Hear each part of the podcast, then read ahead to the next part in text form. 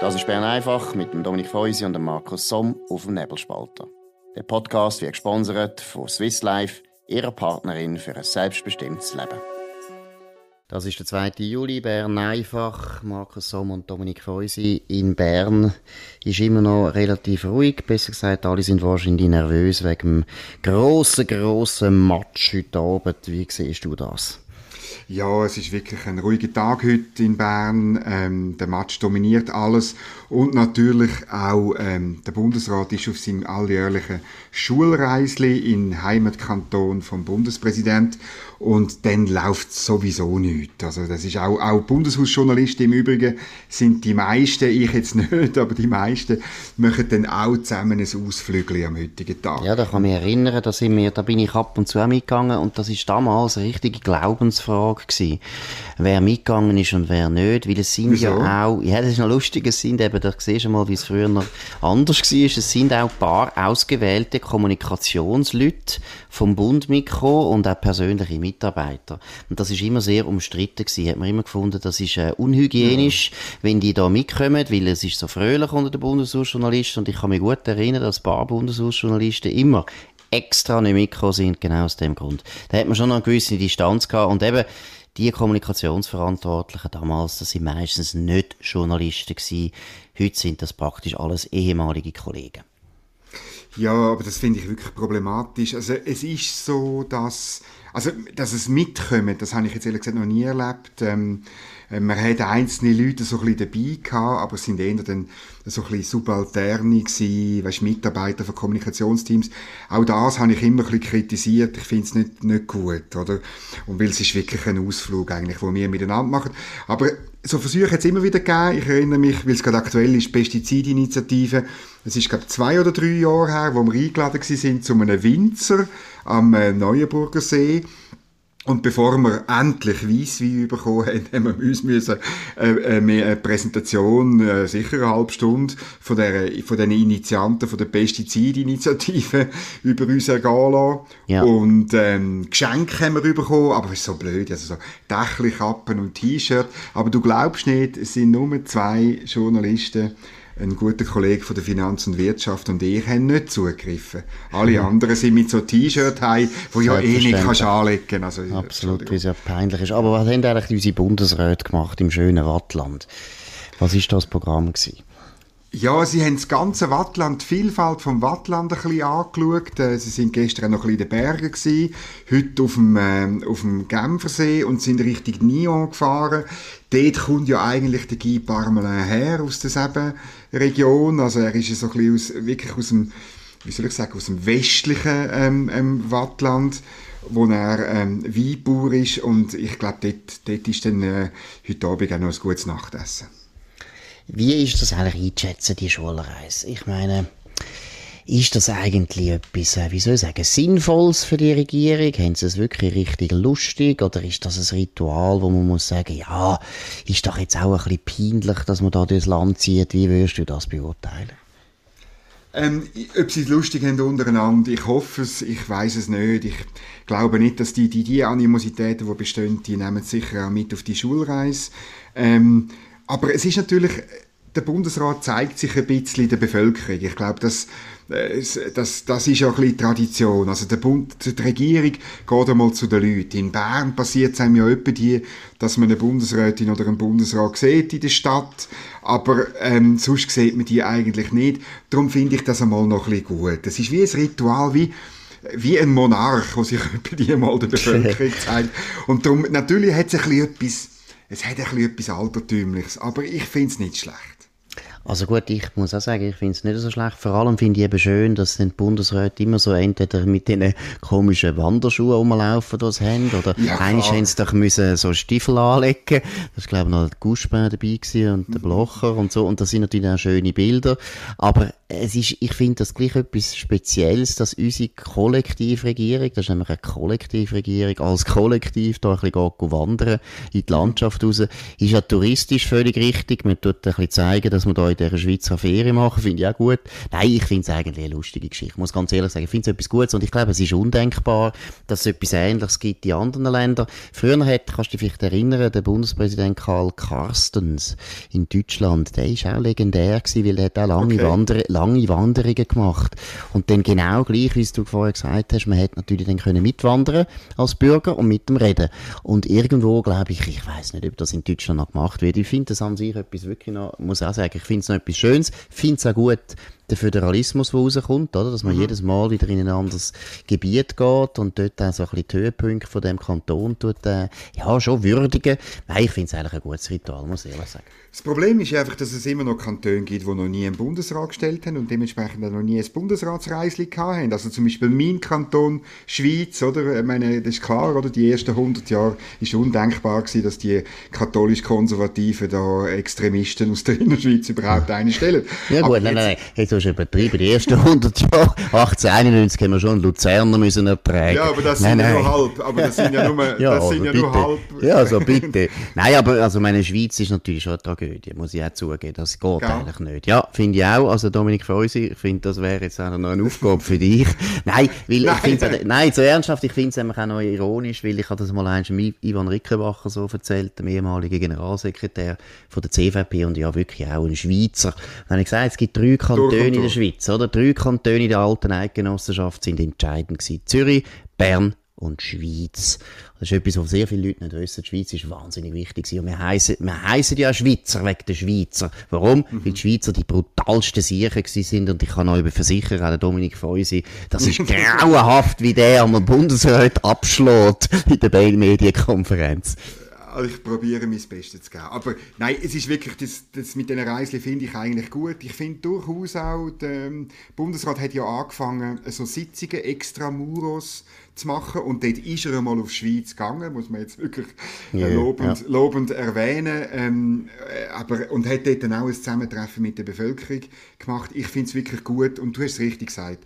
Ähm, stell dir vor, Angela Merkel oder der Emmanuel Macron ähm, wandern irgendwie, die Angela Merkel äh, durch Bayern oder so. Sie tut ja lieber in der Schweiz Langlauf, Langläufe mhm. im Engadin mhm. und geht mhm. dann aufs Hinterteil und muss mhm. hospitalisiert werden. Und von Emmanuel Macron äh, gibt es auf, auf, in den sozialen Medien Dutzende von Videos, wenn er unterwegs ist, dann wird er irgendwie mit Tomaten beworfen oder, oder so, oder? Ich meine, das ist eine schon eine schwierige Situation. Ich meine. Ja, und ich finde, sonst siehst du nachher bei diesen Präsidenten, siehst du eben nachher so Ferienfotos, wo sie irgendwie mit ihrer Freundin oder mit ihrer Frau auf einer Yacht verbringen und so weiter. Das habe ich ein bisschen so im Kopf. Also, da finde ich wirklich sehr schön, dass das Schweizerische sehr biedern, oder? Man geht ein bisschen wandern mit den Wandersöcken. Also das finde ich passt sehr gut zu unserer Regierung. Ja. Gut, was haben wir sonst noch? Was ist in Bern noch los, wo man muss sagen, mal, da müssen wir jetzt noch genau hinschauen? Ja, also gestern, das finde ich schon noch interessant, gestern hat ähm, die OECD so ein Papier veröffentlicht über das schon länger laufende Projekt von einer Revision von der Unternehmensbesteuerung. Ähm, da gibt es verschiedene ähm, ähm, Pfeiler, wo man da, wo man da äh, vor und, und will machen. Es geht, oh, die ursprüngliche Idee war eigentlich dass man ähm, die, die grossen Internetkonzerne neuer und natürlich auch höher kann besteuern, weil die bis jetzt in der Regel ihre Steuern ähm, nicht dort gezahlt haben, wo sie ihr Geschäft gemacht haben. Die haben gar keine Geschäftstätigkeit gehabt, zum Beispiel in der Schweiz oder, oder, oder in Deutschland, sondern haben einfach irgendwo in einer Steueroase einen Sitz gehabt und dort dann ganz wenig Steuern gezahlt. Das hat man bekämpfen und wie immer hat man dann äh, nicht nur bekämpft äh, und gesagt, eben, man müsste zum Beispiel dort besteuern, wo man ähm, äh, der Business macht, wo man die Einnahmen und den Umsatz macht. Das würde für die Schweiz, wo ja Standort ist von multinationalen Unternehmen, äh, ganz eine schwierige Situation werden. Aber man hat gleichzeitig auch noch einen Mindeststeuersatz hat man, ähm, äh, einführen Und jetzt ist interessant in dem Papier, steht ein ganz kleiner Satz, ich habe mir das heute zeigen lassen, weil es ein ganz kompliziertes Papier ist, eben, dass ausgerechnet äh, Finanzdienstleister ausgenommen sind von dem ersten Pfeiler ähm, von, der, von, von dieser Regelung. Und das ist interessant, weil der Rishi Sunak, der äh, Finanzminister oder äh, äh, Chancellor of the Exchequer, wie es richtig heißt, sagt äh, in mehreren Interviews in der Financial Times und im Telegraph, das hätte also vor allem er zugunsten zugunsten von der Londoner City rausgehauen, sozusagen. Finde ich äh, natürlich toll und es zeigt wieder, oder, eben, was es unabhängige äh, Regierung, oder, kann erreichen, weil äh, innerhalb von der EU hätten das die Briten nie können erreichen. Sie hätten immer müssen Brüssel fragen, oder? Absolut, aber wie ist das, ist das zu verstehen? Das heisst eben, von dem profitieren wir jetzt auch. Also die Finanzdienstleistungen, die da, oder die Firmen, die Finanzdienstleistungen machen, also die werden da spezieller behandelt. Ist das, ist das richtig, oder? Das sieht so aus, also es ist, das ist zwar nicht irgendein Regulierungstext, der da veröffentlicht worden ist, das heißt Statement on a Two-Pillar Solution to Address the Tax Challenge Challenges mhm. ähm, von der OECD vom Datum vom 1. Juli. Aber äh, so wie das da steht, gilt das für alle. Finanzdienstleistungen. Und so wie es der Telegraph beschrieben hat, sind auch die Amerikaner eigentlich schnell auf der Seite von den Briten und haben gesagt, ja nein, das ist, das ist richtig so. Und das wäre eine gute Nachricht für den Finanzplatz Schweiz, wenn das tatsächlich so kommt. Absolut, aber gleichzeitig muss man sagen, ist immer noch, äh, ist immer noch eine Zumutung für gewisse Kantone, oder, wo eben höhere, eine tiefe Unternehmenssteuer haben, wie zum Beispiel Zug oder, genau. auch oder auch Schweiz. Und das ist natürlich schon ein enormer Eingriff in unsere Föder unseren Föderalismus. Also man muss mal betonen, was die Linken jahrzehntelang probiert haben in der Schweiz, nämlich die Harmonisierung der Steuern. Also sie haben eben immer den Steuerwettbewerb wollen bekämpfen das wird jetzt einfach bei uns eingeführt über, äh, via OECD. Also man muss sich schon mal fragen, ich meine, wir haben im Rahmenabkommen das alles immer kritisiert, aber dass wir uns das jetzt bieten lassen von der OECD, finde ich schon komisch. Und irgendwo muss ich ja sagen, ja, also die Mitgliedschaft in der OECD muss man überdenken. Andererseits weiss ich ja, wenn wir jetzt dort nicht dabei sind, das haben mir auch Leute gesagt aus dem Finanzdepartement, werden wir halt dann gleich auf eine Art, äh, wie soll ich sagen, betrogen. Aber ich muss sagen, das ist eine Entwicklung, die einfach irrsinnig gefährlich ist und ich sage es jetzt wirklich als Bürger von einer Demokratie, weil das ist nicht demokratisch, oder? Das sind Regierungen, die da etwas miteinander auskücheln und wir können eigentlich nie über das entscheiden. Also Stichwort Demokratie ist natürlich äh, genau der, der wunde Punkt, oder? Ich meine, das sind das sind, äh, ist eine internationale Organisation ohne jede demokratische Legitimation.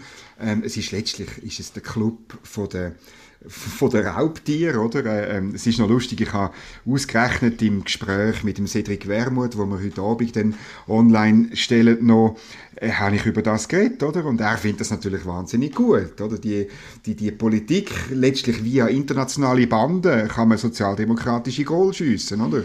Äh, um bei der Fußballsprache zu bleiben, wo heute ja eine wichtige Rolle spielt. Und ja, aber ich finde das, ich finde das mühsam und schwierig und undemokratisch am Schluss. Ja, und ich finde es auch inkonsequent von der Linken. Ich meine, man kann sich auch vorstellen, dass mal irgendwo der Zeitgeist vielleicht, Gott sei Dank, wieder mal kehren Dann haben wir plötzlich, sagen wir jetzt, wir haben einfach zehn neoliberale Regierungen in der OECD, wo, wo total deregulieren und überall sagen, alle Umweltvorschriften sind Unsinn, heben die auf ich weiß nicht, ob der Cedric Wermuth nachher da würde so applaudieren und würde sagen, ja, das ist irrsinnig, dass da eben so eine internationale Organisation praktisch alle Errungenschaften, Errungenschaften von seiner Partei nachher aushebelt. Ich muss sagen, ich finde das wahnsinnig kurzsichtig, wenn man so denkt, wenn man wegkommt von den Prinzipien. Und eins Prinzipien, wo man sich doch müsste können einigen als Linke und Bürgerliche, ist, wir wollen Demokratie und wir wollen eben genau abstimmen und deshalb hat ja die Linken auch einen grossen Einfluss in der Schweiz, weil sie nämlich durchaus kann abstimmen Abstimmungen gewinnen in dem Land. Und ich finde das ziemlich, ziemlich kurzsichtig, wenn man einfach sagt, ja, jetzt passt es mir halt, was die OECD bringt, weil wir haben es selber nie probiert, äh, nie durchgesetzt im, im, Land. Aber eben, es kann auch mal kehren und dann mal schauen, was dann äh, der Cedric Wermuth findet. Ja, es scheint natürlich, dass er, also er ist ziemlich sicher, dass es eben nicht kehrt. Ich meine, es gibt noch andere äh, internationale Organisationen. Mir kommt nur gerade der, der IWF in Sinn, äh, ähm, äh, also die internationale äh, Geldfonds, wo, wo sagt, ja, ähm, eine Mindestbesteuerung von 10%, auch für natürliche Personen, wäre gut, oder? Also, äh, ehrlich gesagt, es hat es noch nie gegeben, dass so internationale äh, Organisationen dann plötzlich ähm, äh, irgendwie liberaler geworden sind, sondern sie sind alle eigentlich immer linker geworden. Ja, schon, aber ich meine, es kann ja auch sein, dass einmal, und das sehen wir ja auch, dass Chinesen die internationalen Organisationen immer mehr dominieren. Sagen wir jetzt eben bei der WHO, Vielleicht, ich weiß nicht, gibt es gewisse Sachen, wo wahrscheinlich auch die Linken nicht so wahnsinnig toll finden, wo die Chinesen dann sehr, sehr würden stark pushen. Also ich muss ehrlich sagen, das ist einfach kurzsichtig. Entweder sagt man, wir wollen äh, als linke Politiker wollen wir irgendwann mit äh, eine Spielweise haben, wo wir können politisch äh, kämpfen, wo wir können Mehrheiten gewinnen für uns, oder man hat eigentlich Demokratie gar nie so toll gefunden und findet jetzt, solange als die internationalen Organisationen praktisch diktatorisch denn das auf äh, uns auf, auferlegen, ist kein Problem. Aber das geht doch nicht auf. Nein, das geht eigentlich nicht auf. Aber äh, ja, dein Wort in internationalen Ohren. Ich zweifle ein bisschen, dass das überhaupt möglich ist, aber wir werden es sehen. Vielleicht ist es Mal, ich glaube, also erstens glaube ich natürlich, es geht in die andere Richtung. Du hast recht, oder? Ich glaube auch, die internationalen Organisationen sind schon per se natürlich interventionistisch und etatistisch. Die sind, das ist lang her, dass die OECD mal als liberal gegolten ja, ja. hat und das ist wahrscheinlich auch immer ein Fehler gewesen. Nein, es wird anders laufen. Es werden einfach die Organisationen werden immer unwichtiger werden, wenn gewisse Regierungen merken, wir können uns nicht mehr durchsetzen. Also man hat ja das beim Trump gesehen. Beim Trump, ich meine, wenn das jetzt so weitergegangen wäre, nochmal vier Jahre Trump, kann gut sein, dass die Amerikaner sich in noch vielen anderen Organisationen rausgezogen hätten, weil die Amerikaner, und dann muss man sich mal überlegen, selbst Amerika, so ein irrsinnig mächtiges Land, merkt, dass die Organisationen ihnen Zeug aufoktroyieren, wo sie nicht wollen, wo sie auch, ich meine, wo der Kongress gesagt hat, nein, nein, nein. Also die Demokraten sind dort ein bisschen ähnlich naiv wie der Cedric Wermuth, oder? Haben sie gesagt, ja, das ist super aber die Republikaner natürlich nicht. Und ich sage einfach, dann wird das passieren, was man in der EU merkt, oder? Dass zum Beispiel Polen oder Ungarn sich halt dann nicht mehr so wahnsinnig an das Zeug halten.